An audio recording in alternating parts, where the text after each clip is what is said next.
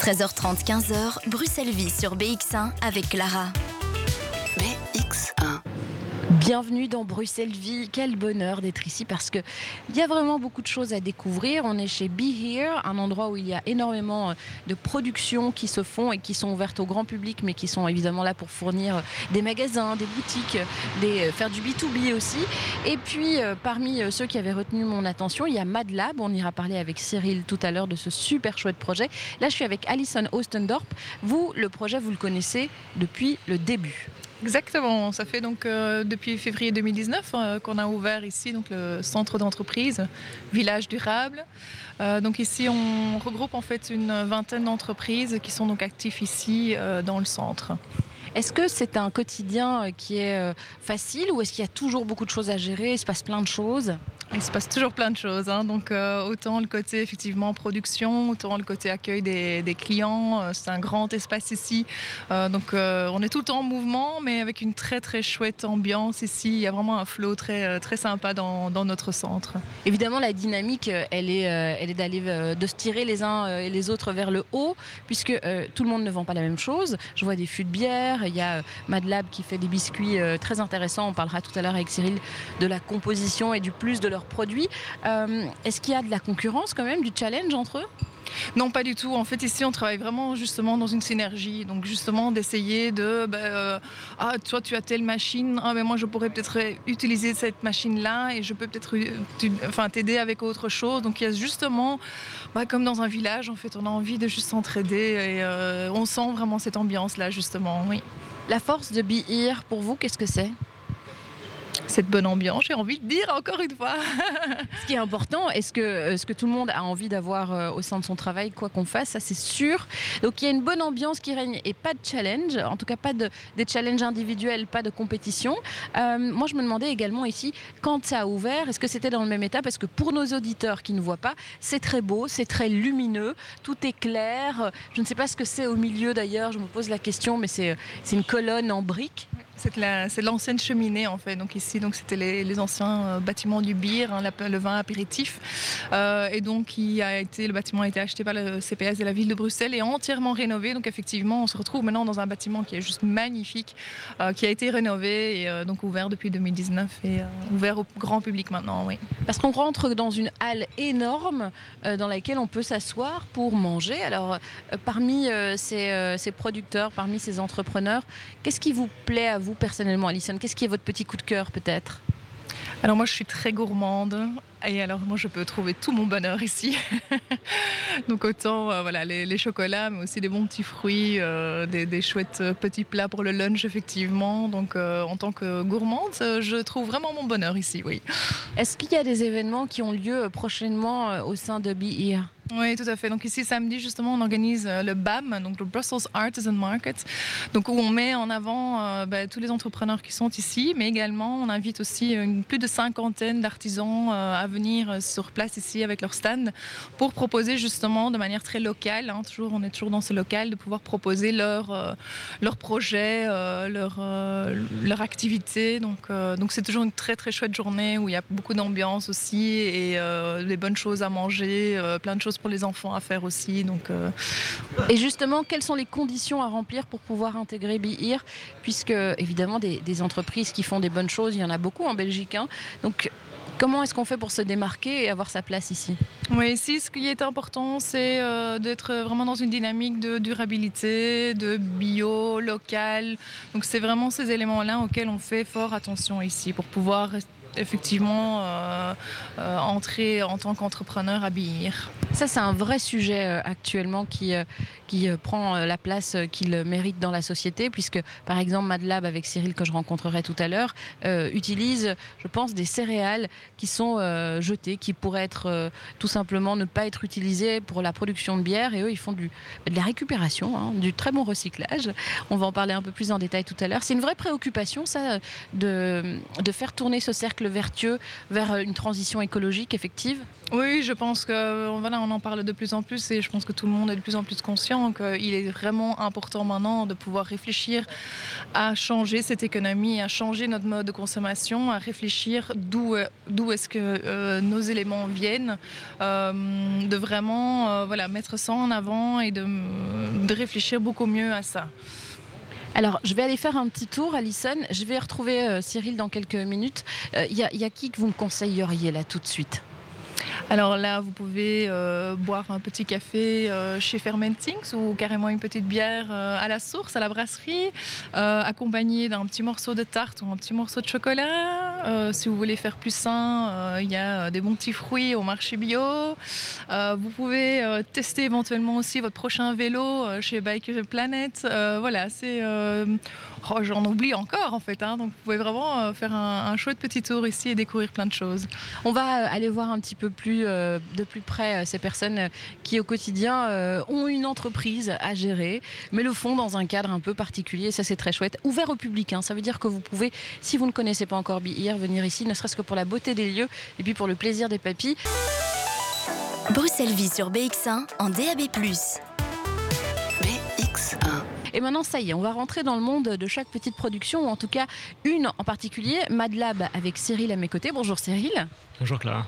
Je suis ravie de vous euh, rencontrer parce que j'ai complètement craqué sur euh, les produits que vous faites. Je me suis dit non, mais là, il y a, des choses à raconter, à la fois parce qu'il euh, il y a vraiment un côté on ne veut pas de gaspillage et puis parce que ça a l'air super bon pour la santé. On va revenir sur le produit un peu plus en détail, mais aussi comment vous êtes arrivé ici, pourquoi vous avez décidé de créer cette, cette entreprise avec votre associé qui n'est pas là aujourd'hui, mais qui s'appelle David, si je ne me trompe pas, et qui en ce moment, je l'ai eu au téléphone, apparemment est dans le nord de l'Europe? Il est en Suède, exactement, pour une, euh, pour une foire. En tout cas, dans ce, dans ce cadre-ci, ici au BIR, vous êtes installé depuis quelques temps maintenant? Ça fait presque trois ans maintenant qu'on est là. Et l'histoire, l'aventure, elle a démarré il y a combien de temps pour Madlab Il y a 6-7 ans à peu près. Est-ce que vous aviez le profil euh, jeune entrepreneur au départ? Euh, pas exactement, c'était pas ma vocation et c'était pas ce que j'imaginais faire de ma vie. Et puis c'est venu par la, force des choses. Ce qui est intéressant, c'est que beaucoup de gens aujourd'hui se disent moi j'ai envie de lancer mon affaire, j'ai envie de lancer mon business et se disent bah c'est trop tard, j'ai un métier, ça va être compliqué de faire un turnover. Et pourtant c'est ce qui vous est arrivé, Cyril, parce qu'au départ vous aviez un autre domaine d'expertise. Oui, alors complètement. Par contre, c'est pas moins compliqué. Hein. Euh, non, à la base, j'étais, euh, j'étais géologue minier. Et suite à, suite à une crise économique, j'ai dû revenir en Europe et euh, faire une reconversion en pâtisserie. Vous étiez où à l'époque en tant que géologue minier? J'étais en Australie. Pas mal, sympa. Est-ce qu'il y a des, belles choses à voir là-bas dans, ce domaine-là? Énormément. C'est magnifique comme endroit. Et donc du coup, vous êtes revenu dans la vieille Europe pour euh, changer un petit peu le fusil d'épaule et, la création d'entreprise, c'était une évidence? Euh, pas du tout. J'ai commencé à travailler comme, euh, comme employé en pâtisserie. Euh, en parallèle, j'ai créé une première gamme de biscuits sucrés que je comptais vendre plus ou moins entre particuliers. Et à la fin d'un travail, en fait, je me suis rendu compte que autant essayer de faire cette, cette marque euh, à une plus grande échelle. Ça n'était pas beaucoup plus de travail à l'époque. Euh, et ça a commencé comme ça. Bref, je ne savais pas du tout ce que je faisais. Mais j'entends souvent ça dans la bouche des entrepreneurs. Au départ, on ne savait pas. Mais après, on a su, on a compris. Euh, la pâtisserie était une passion alors qui remontait il y a longtemps? La nourriture en général, oui. la pâtisserie, je me suis formé à ça parce que c'était ce que je ne connaissais vraiment pas. Et en fait, je suis resté vraiment dans ce domaine-là. Est-ce que euh, on peut parler un petit peu de ce que vous euh, produisez au sein de Madlab euh, pour ceux qui nous écoutent et qui ne connaissent pas encore? Alors, comme j'ai dit, j'ai commencé avec des biscuits sucrés, une gamme de biscuits sucrés plutôt pour adultes, donc je, m'amusais beaucoup sur les goûts et les textures. et maintenant, ce qu'on fait le plus, c'est vraiment du crackers salé. donc un crackers bio avec des goûts effectivement aussi assez originaux et certains qu'on fait à base de drèche de brasserie, euh, donc de l'orge qui est utilisée pour, les, pour brasser la bière, qu'on récupère après le brassage de la bière pour l'incorporer à notre euh, pâte. Et là, il a fallu faire de la recherche pour savoir que c'était possible de l'utiliser afin de, de l'incorporer dans la pâte de vos biscuits? Euh, J'ai fait des tests. Je voulais, je voulais un crackers qui a un goût de bière. En fait, je faisais du sucré, des amis m'ont demandé quelque chose pour l'apéro. Mon premier réflexe a été de mettre de la, de la bière dans de la pâte à crackers. j'ai obtenu du pain, donc c'était pas du tout ce que je voulais avoir. Bien essayé quand même. Oui, c'était des tests, on est d'accord. Voilà. et c'était euh, comment C'était Beerstorming à l'époque qui m'avait passé un peu de, un peu de drèche séché et j'ai essayé ça pour obtenir, euh, pour obtenir ce que je voulais. C'était intéressant. J'ai obtenu le goût du malt, une texture complètement différente de ce qu'on a d'habitude. Euh, donc j'ai continué dans cette voie. Et ensuite, il faut faire goûter à ses amis, à ses proches. Comment est-ce qu'on fait pour être sûr de ce qu'on a comme produit entre les mains et de se dire, bah tiens, ça va intéresser des restaurants, ça va intéresser des entreprises? Le test, test est ce qui marche le mieux. Donc les amis, les amis dans un premier temps, euh, quand j'ai commencé à avoir une gamme, je voyais que le produit marchait bien, j'ai commencé à avoir une gamme, euh, particulièrement la Dresch. J'ai fait un test euh, avec Smart Gastronomy Lab à Jean Blou. Donc ils ont fait venir toute l'université et on a fait goûter, on a fait goûter à un maximum de personnes les produits pour avoir des retours. Donc on a sélectionné les quatre goûts les plus intéressants. donc on, avait, on a gardé ça à l'époque. Aujourd'hui on en a plus que deux qui marchent, qui marchent bien, vraiment. Et toute une gamme, et toute une gamme sans Dresch qui marche aussi très bien. Alors ils sont disponibles en vrac et en sachet. C'était important pour vous de donner ce choix? Euh, Oui, parce que historique, enfin déjà c'est important pour moi et historiquement mon premier gros client m'a demandé que du vrac. C'était euh, à l'époque, je crois qu'il a arrêté. Euh, et maintenant on continue et on aimerait passer même. Aujourd'hui on fait des, sachets de vrac d'un kilo et on aimerait passer à des seaux consignés de 2 kilos. Est-ce que le quotidien au sein du BIR pour une entreprise euh, comme euh, MadLab, euh, c'est un paradis, c'est sympa, c'est la colonie de vacances? Qu'est-ce que c'est exactement ici pour vous, Cyril? Euh, alors, dans ma vie, je dirais pas que c'est exactement le paradis. Euh, par contre, c'est clairement beaucoup plus agréable que d'être dans un zoning en extérieur de, Bruxelles. Il y a des collègues, il y a moyen de parler, euh, il y a moyen de, s'entraider, de se prêter du matériel. Y a... Le cadre est quand même très beau. Je pense que vous voyez où on est, c'est superbe. Donc, c'est oui, je pense que je suis assez chanceux ici. Et euh, justement, cette solidarité entre euh, entrepreneurs, euh, est-ce qu'elle est, enfin, est-ce qu'elle vous a surpris? Parce qu'au prime abord, on se dit tiens, ça va être un petit peu se taper ou se tirer dans les pattes parce que chacun a son business? Non, de manière générale, l'accueil en Belgique m'a beaucoup surpris. J'ai eu un accueil très très positif, très agréable. et le fait d'être entouré d'entrepreneurs qui étaient dans les mêmes galères que moi m'a beaucoup aidé au final. Donc il y a un vrai cordon, un peu de solidarité comme ça, où on, échange pour avancer, pas forcément ensemble, mais pour avancer. Oui, surtout, surtout dans des petites boîtes comme les nôtres, euh, si on est vraiment tout seul, euh, tout seul au, milieu, au milieu de la campagne, c'est un peu compliqué. Et enfin, je voulais comprendre avec vous euh, quelles sont les, les, difficultés, parce que l'idée, c'est pas non plus de dresser un portrait merveilleux et parfait de se lancer en, entreprise. Comme vous le disiez tout à l'heure, c'est que c'est pas spécialement facile. Mais, euh, quels sont les côtés vraiment positifs euh, pour vous dans le fait d'avoir pu euh, créer ce business, trouver le bon associé et faire tourner tout ça? Je sais pas si c'est 5 jours sur 7 ou 7 jours sur 7, mais. c'est dur de s'arrêter les week-ends, de faire tourner le cerveau, c'est clair. Euh, mais euh, oui, il y a, euh, quand on se retourne un peu et qu'on voit ce qu'on a créé, on est, on est quand même très fiers de ce qui est sorti du four de ma coloc il y a 7 ans. Quoi. Pas mal, pas mal, en effet. comment est-ce qu'on fait pour vous retrouver, pour ceux qui nous écoutent et qui sont curieux de découvrir maintenant les saveurs de ces biscuits avec de la bière? C'est quand même pas mal en Belgique, ça donne envie à tout le monde. Alors, on est disponible principalement dans les magasins bio, que ce soit Farm, Sequoia, on est chez Barn également, même si c'est pas sans marque. Euh, on est dans les épiceries fines, vous nous retrouverez chez des. Enfin voilà, on est dans beaucoup de magasins euh, en Belgique et à Bruxelles particulièrement. Merci beaucoup Cyril, vous m'avez donné un petit peu de temps. Madlab, euh, c'est donc bah, une production qui a envie de lutter contre le gaspillage à sa façon et puis de, créer un produit bio. C'est un petit peu l'idée aussi pour tous ceux qui sont chez BIR. Bruxelles Vie sur BX1. Et puis là, on va euh, aller tout doucement vers Fermentings, un endroit où on retrouve beaucoup de choses fermentées, comme l'indique son nom. Je vais me diriger tout doucement vers le comptoir où euh, celui qui a créé cette entreprise se trouve. En ce moment, d'ailleurs, il est en train de travailler, il est avec euh, des clients. Je vais peut-être parvenir à attirer son attention s'il m'entend. Est-ce que vous pouvez juste un petit instant, je suis désolée de vous interrompre. déjà, vous présenter parce que je parlais de Fermentings, donc dites-nous un petit peu qui vous êtes. donc moi c'est Yannick, je suis un des créateurs de Fermentings. Et euh, nous, on fait en fait tout ce qui est possible autour de la fermentation et on cherche spécifiquement les limites euh, du possible grâce à ces techniques de conservation et de fermentation. Et alors, c'est vrai que je peux le dire, hein, je vois ici qu'il y a énormément de produits, il y a beaucoup de choix en fait. Donc, ça veut dire qu'il y a de la recherche en amont, c'est ça? euh, oui, donc, euh, donc on a une partie nos produits propres qu'on fait ici dans l'atelier. Et puis on a toute une sélection, que ce soit de cidre, de bière, euh, de vin, de non alcoolisés, qui eux proviennent en fait de producteurs qu'on connaît directement. Pour nous, c'est aussi important de vraiment être en contact constant avec les gens de qui on propose les, les produits. Alors on va parler un petit peu du contexte dans lequel vous avez aussi décidé de vous lancer dans l'entrepreneuriat parce que c'est pas votre première vie professionnelle ici. Hein. Euh, non, avant ça, moi je travaillais euh, dans le cinéma, j'ai aussi travaillé un peu dans les Fab Labs, le côté urbanisme euh, derrière, et, mais je suis tombé par passion dans la fermentation et le projet a grandi et évolué au fil des années. Je vous invite à me rejoindre à la table. Vous m'avez servi un super joli café pour ceux qui auront envie de passer par ici. Il est très très beau ce café. Il va se retrouver sur le compte Instagram de Bruxelles Vie. Ça c'est sûr. Alors justement, quand quelqu'un vous dit, euh, en tout cas moi, quand quelqu'un me dit, je suis passionné par la fermentation, mes yeux sont un petit peu ronds. C'est-à-dire, comment est-ce qu'on arrive à être passionné par la fermentation? Comment ça commence? Ben, Ça a commencé plutôt quand je voulais apprendre à faire la bière. Euh, donc comme cours du soir, juste pour un peu le fun. Euh, et de là, j'ai vu de plus en plus de possibilités hautes grâce à la fermentation.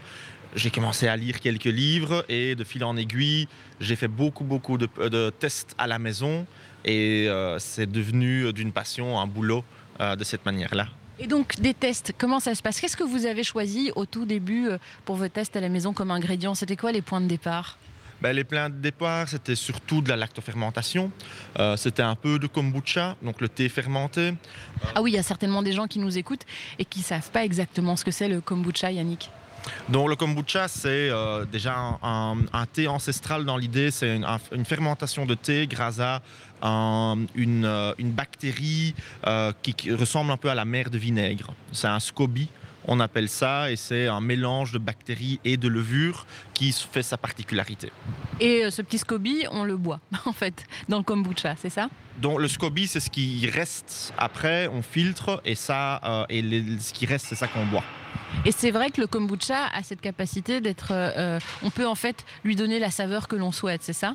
Euh, oui, voilà. Euh, la base reste le thé, mais on peut jouer avec différents types de thé, mais on peut en fait aussi aller vers des mélanges d'herbes, on peut aller sur du café, il y a plein de possibilités de kombucha, c'est très très versatile, c'est ça qu'on aime nous aussi ici, d'explorer ce que peut être accessible dans le terroir pour en faire des produits ben, plus locaux et de ne pas devoir importer tout le thé directement.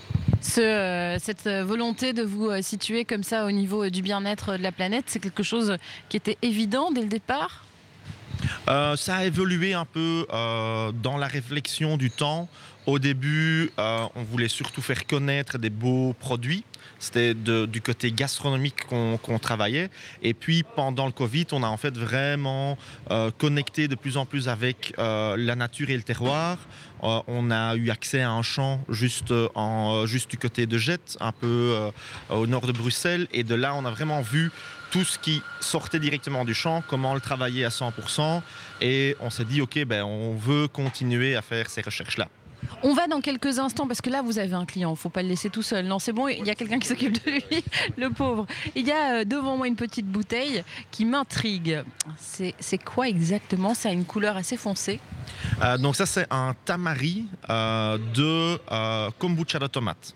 Donc pour dire qu'on va vraiment dans la circularité, le tamari est une technique qui est proche de la sauce soja. donc c'est une extraction de jus euh, de miso, par exemple.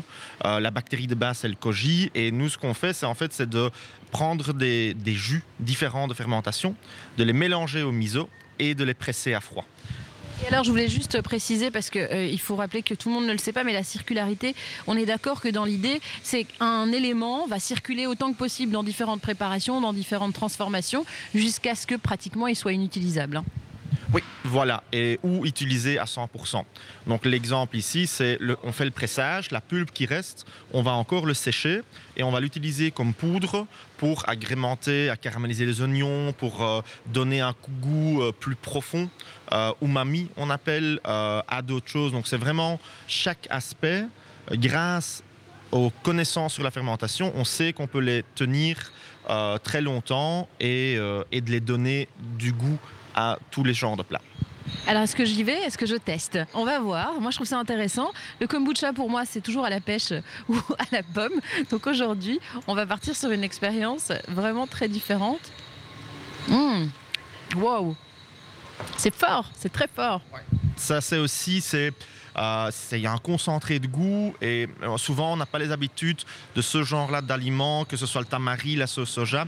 Les sauces soja commercialement accessibles sont un tout petit peu de sauce, vraie sauce soja et beaucoup d'ajouts euh, de sucre, de sel, d'eau. De... Et donc, Ah oui, d'habitude, c'est vrai que moi j'en consomme beaucoup, c'est plutôt salé. Et là, je suis sur quand même une variété de saveurs. Il y a un petit côté robuste, il y a un petit côté pas fumé, mais je sais pas, ça me fait penser au bois.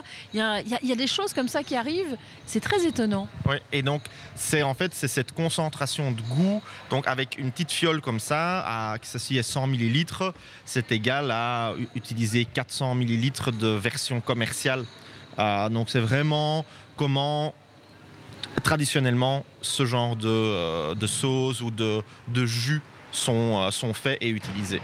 Ce que je trouve génial, c'est qu'il y a à la fois la quantité, effectivement, qu'on peut utiliser euh, plus souvent pour ceux qui aiment faire à manger. Ça peut durer longtemps, mais si on parle plutôt des, clients que vous pouvez avoir en dehors du public qui vient vous voir ici, si on parle des restaurateurs, par exemple, comment ça se passe dans leur tête Pour eux, le calcul est vite fait, c'est une très bonne idée? Oui, ben, nous, on travaille souvent plutôt avec des restaurants gastronomiques euh, qui justement nous demandent ce genre de produits où euh, il y a des produits qui sortent de notre lab et qu'un un restaurateur va goûter, va dire ok moi je veux et il prend les deux litres de- d'une production et euh, pour nous c'est bien aussi et lui il va faire l'amener vers un autre niveau encore et de cette manière-là tout le monde y gagne euh, parce que c'est des produits résiduels pour nous. Oui, donc en fait, on ne peut pas euh, avoir forcément le même kombucha, on va dire, au soja dans un mois. Ce sera peut-être une autre saveur ou vous pouvez quand même le retravailler? Ben, c'est parfois pas retravaillé, parfois c'est aussi c'est, très lié à ce que nous recevons. Euh, il y a deux semaines, on a reçu 500 kilos de tomates vertes, euh, aussi d'un producteur qui se questionne qu'est-ce que je peux faire euh, avec mes tomates vertes qui n'ont pas mûri après septembre. Et donc nous, on a fait plein de recherches maintenant. Euh, de produits euh, comme des chutneys mais lactofermentés de base, euh, des styles d'olives mais faites avec les tomates vertes. On va faire une passata verte et ça va être des produits qui vont sortir. Ils vont être, il va y avoir juste un certain temps de, de les avoir. On sait les maintenir toute l'année, mais quand c'est fini, c'est fini pour cette année. Et on va devoir attendre l'année prochaine pour, euh, pour refaire la même chose. Moi, je trouve ça génial. Ça donne envie d'être créatif, surtout dans la cuisine. Donc, euh, c'est inspirant. Bruxelles Vie sur BX1 en DAB+. BX1.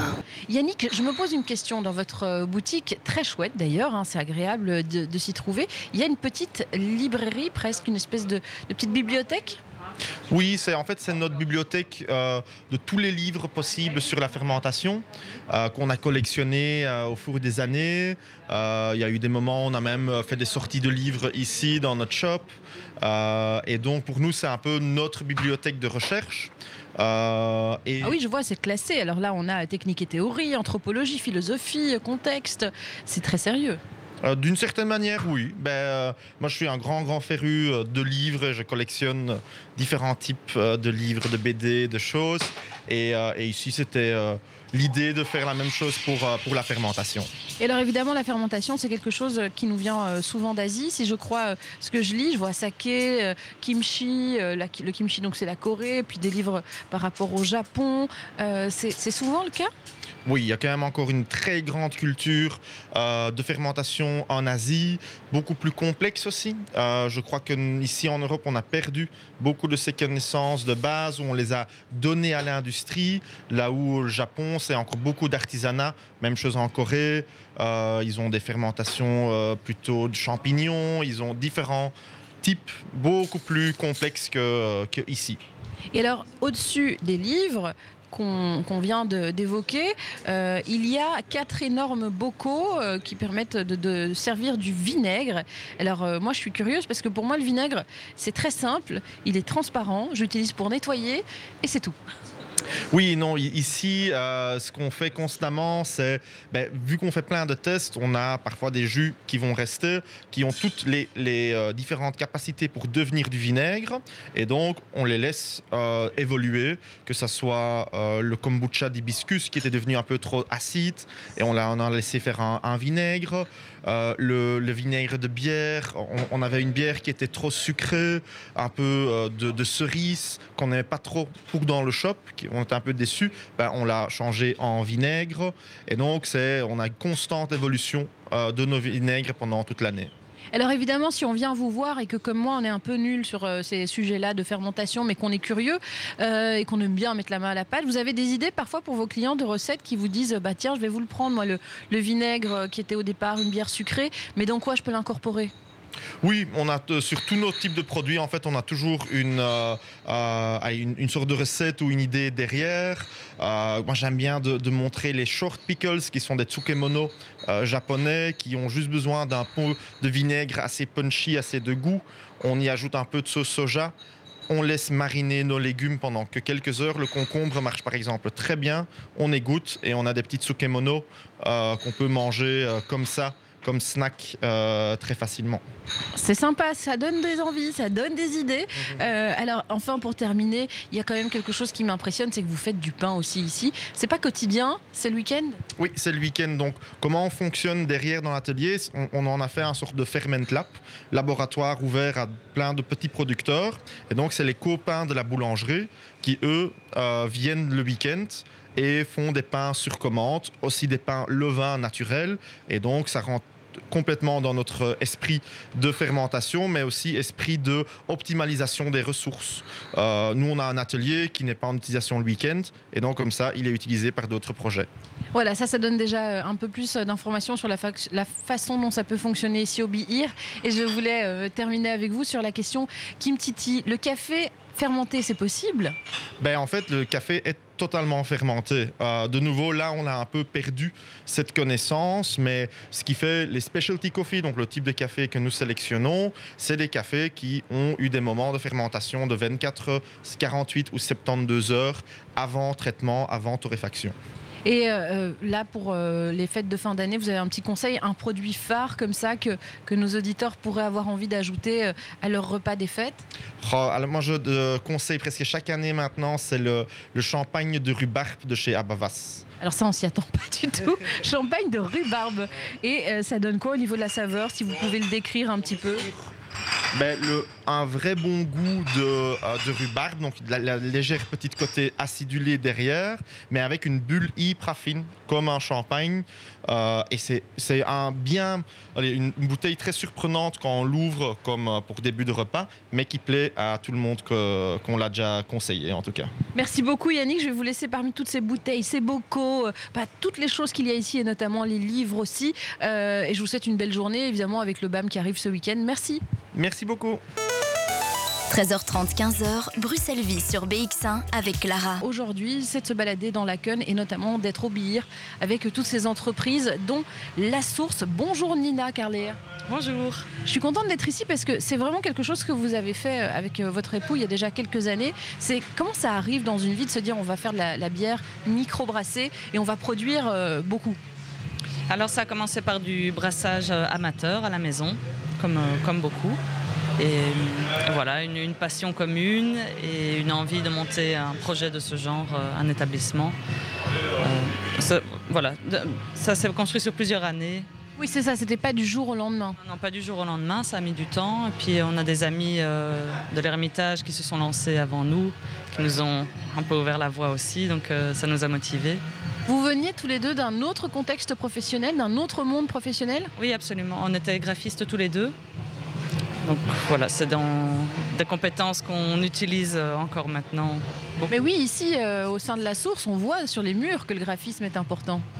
Oui, tout à fait. Ça, c'est moi qui réalise en grande partie euh, tous- les visuels des, des bières et puis euh, la décoration du lieu. Donc pour vous, c'est quand même une source d'inspiration perpétuelle d'avoir créé votre propre entreprise? Oui, clairement. C'est un terrain de jeu qui peut faire peur, notamment parce qu'on se dit voilà, euh, on se lance, on risque de se casser les dents. Pour vous, ça n'a pas été un stress ou vous avez essayé de trouver de l'aide des... Comment est-ce qu'on fait pour au début tenir le coup et, et pas craquer? Euh, c'était compliqué, c'était stressant, ça l'est encore maintenant vu les circonstances actuelles.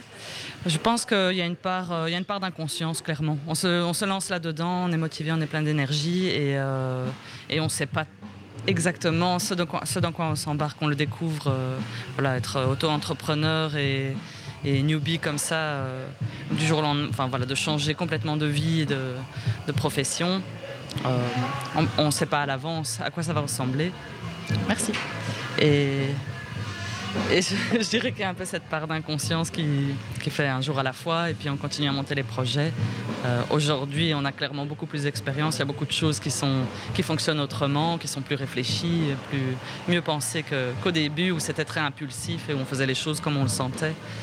Mais on continue à rectifier, à améliorer euh, en permanence. Alors ici, c'est un lieu de production. hein. Vous, euh, vous créez des bières. Euh, comment ça se déroule? Il y a le bar, il y a un endroit pour consommer. Il peut même y avoir des concerts. Il se passe plein de choses à la source. Mais avant tout, il se passe la production de bière. C'est ça. hein? Oui, oui. Comment ça se passe? Parce que face à moi, comme je suis moi newbie sur les bières sur le micro-brassage, comment ça se déroule? Mm. Donc deux fois par semaine euh, euh, dans la production, il y a brassage de bière. Euh, ça se passe dans l'atelier euh, qu'on qu'on voit pas là, mais dans la pièce derrière. Voilà, on produit ici et puis ensuite on sort toutes les semaines euh, environ, toutes les semaines des nouveautés ou des nouvelles, des nouvelles recettes. On produit en petit volume, mais on a beaucoup de fermenteurs différents, beaucoup de barriques, ce qui nous permet en fait de, changer tout le temps les recettes, de faire des nouvelles sorties en permanence, donc des nouvelles étiquettes aussi en permanence. C'est beaucoup de boulot pour suivre cette cadence. Et comment vous faites pour vous dire tiens, je vais aller faire une nouvelle étiquette par rapport à la recette Ou alors vous avez des modèles que vous dessinez parce que vous êtes créative et puis vous dites celui-là, ça ira là Ça, c'est intéressant comme processus créatif alors que vous avez une entreprise derrière à gérer. Euh, Oui, tout à fait. Euh, bah, le, le choix, le choix du nom de la source et euh, la thématique des animaux, clairement, c'est une facilité parce que euh, voilà, ça permet de ne pas faire des brainstorming pendant des semaines non plus. C'est totalement euh, subjectif. On en discute, on se dit ah oui, euh, ce style de bière-là, ça irait bien avec cet univers-là ou ce champ sémantique de tel animal ou, autre chose. Et, ça va assez vite. On passe pas trop trop de temps là-dessus. Euh, après, comme on fait beaucoup de, euh, euh, et de collab, ça demande un peu plus de réflexion, mais on reste toujours sur, un univers assez naturaliste, voire un peu fantastique aussi. Enfin oui, quand même pas mal. Euh, voilà, on reste toujours dans cet univers-là, dans le végétal aussi, et ça donne, ça donne un champ, on va dire, un petit peu cadré, dans lequel réfléchir. Là, on est face au bar euh, sur lequel je vois alors, mais alors plein de noms de bières que je connais pas forcément. Vénère, j'ai pas envie d'être vénère, mais de quoi Elle est vénère, elle est très forte, c'est ça? Euh, elle est brassée avec du piment. Pas mal, pas mal. Donc ça, c'est un peu euh, la bière qui picote. Oui, et ça, c'est une, euh, une bière collab avec Malting Pot. Il y a également taupe, c'est une bière qui se cache? C'est un porteur, donc bière, bière noire, légère, torréfiée. Château La Source, ça c'est très drôle. Vous avez votre château La Source.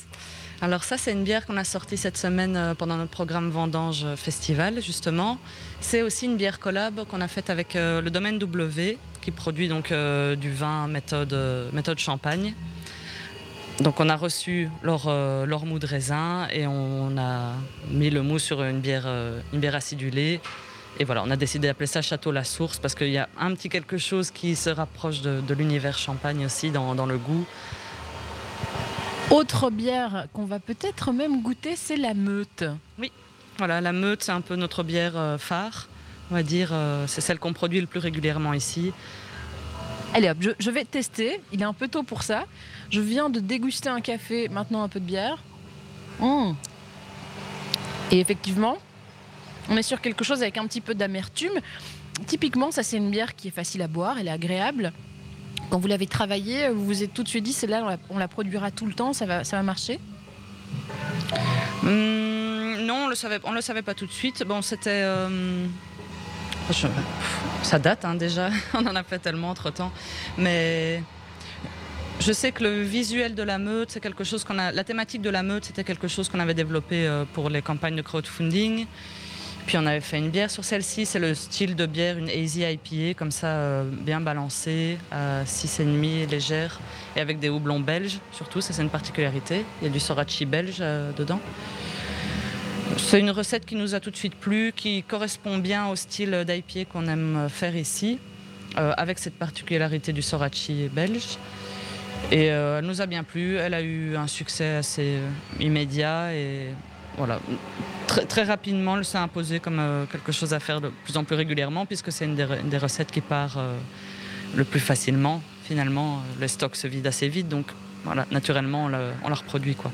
Alors moi, ça m'impressionne quand je vois euh, la, euh, l'atelier de production euh, de la source, parce que c'est grand déjà. Bon, c'est obligatoire pour brasser de la bière, ça pouvait pas être un tout petit atelier. Euh, mais je me pose la question, pour vous qui avez une activité quand même qui roule pas mal, parce qu'on le disait, il y a la bière, puis après il y a les concerts que vous organisez, il y a de l'événementiel ici. Hein. Oui, oui, tout à fait. Ça, c'est aussi une des particularités de notre projet. On est une toute petite équipe et on fait à peu près tout euh, en interne, on fait tout nous-mêmes. Et il se trouve qu'un de nos brasseurs est, euh, booker. Donc euh, Julien, Julien, Duquesne s'occupe du groupe La Jungle depuis des années. Et, voilà, il a, pris, il a pris ici en charge, il a un peu son terrain de jeu et la carte blanche sur la programmation et c'est toujours excellent.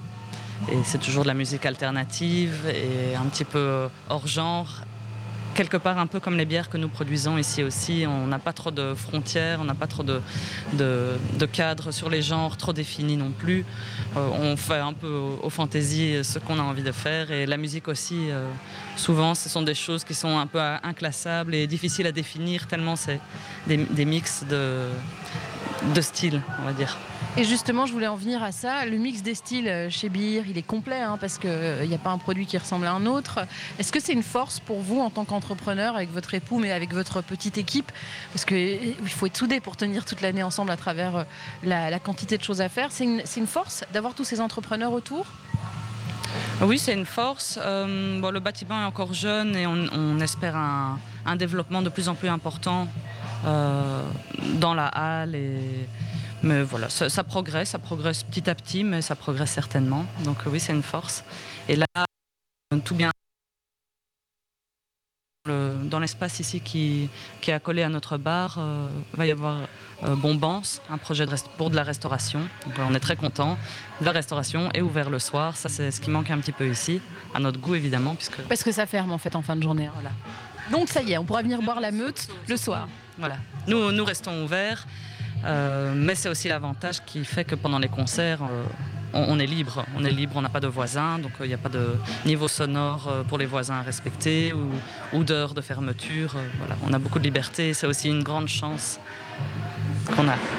Alors évidemment, puisqu'on parlait de graphisme, on va peut-être inviter les gens à vous retrouver sur Instagram notamment parce que visuellement c'est intéressant de regarder. Il y a le goût, comme je viens de le faire, et elle est très chouette cette bière, mais il y a le, visuel qui compte. Comment est-ce qu'on fait pour vous retrouver euh, sur les, euh, sur les réseaux, Nina? Euh, alors, bah, déjà sur le, sur le compte de la source, la source Birko, on s'est trouvé le travail. Et puis, j'ai récemment enfin fait un compte personnel pour mon travail. Et donc, ça, c'est euh, Nina Carler, C-A-R-L-2-E-R. Et on peut me retrouver comme ça. Merci beaucoup Nina et euh, effectivement euh, je confirme elle est très bonne cette bière IP, elle est toute légère et toute sympa. Je vais peut-être m'arrêter là, on est en pleine journée, on est d'accord hein? Selon, oui. Allez, moi, il faut que je continue mon émission en ayant la tête sur les épaules. Donc, euh, je vous remercie euh, d'avoir permis euh, à l'émission Bruxelles Vie de faire un petit tour dans vos euh, ateliers. La source, c'est au Beer. Bruxelles Vie sur BX1. Avec moi, Philippe et Olivier de la Maison des Tartes. Bonjour. Bonjour. Bonjour. C'est du sucré pour terminer l'émission. hein. Moi, je suis comme une enfant. Il est presque l'heure du goûter. Donc, on termine par du sucré. On va parler de ce que vous faites ici. Euh, Pouvez-vous présenter le concept? Alors, nous avons, nous ne faisons pas que du sucré, on fait du sucré et du salé. Donc, en fait, le concept, c'est qu'on a, euh, on fabrique des tartes, des tartes sucrées, des tartes salées, euh, exclusivement des tartes, donc c'est-à-dire en forme de tarte. On ne fait pas de petits gâteaux, des trucs comme ça. Voilà. Et en fait, on essaie de travailler des produits euh, de saison, euh, ex- exclusivement de saison. C'est-à-dire qu'on change quatre fois par an notre carte entière, et sucrée et salée. On essaie de travailler avec des produits locaux, principalement. C'est pas qu'on essaye, on travaille que avec des produits locaux. Et le plus possible bio. Quand on malheureusement, quand on n'arrive pas à trouver du bio, alors on- de toute façon, on privilégie de toute façon le local. Et alors, comment est né le projet? Parce que c'est un chouette projet, mais il a fallu le mettre en place. Alors, le projet est né de la. En fait, pourquoi est-ce qu'on fait des tartes? Euh, Parce que moi, en fait, j'ai perdu la mobilité de mon bras droit il y a quelques années. Et euh, donc, la seule, pour un pâtissier qui a perdu son bras droit, la seule façon de continuer à faire son métier, c'est de travailler avec la main gauche. Et donc, un produit qui est assez simple à faire, entre guillemets, avec une main gauche, ce sont des tartes. Et donc, euh, Olivier et moi, dans une, autre vie, on s'est rencontrés euh, sur un autre projet et euh, ce projet-là n'a pas abouti.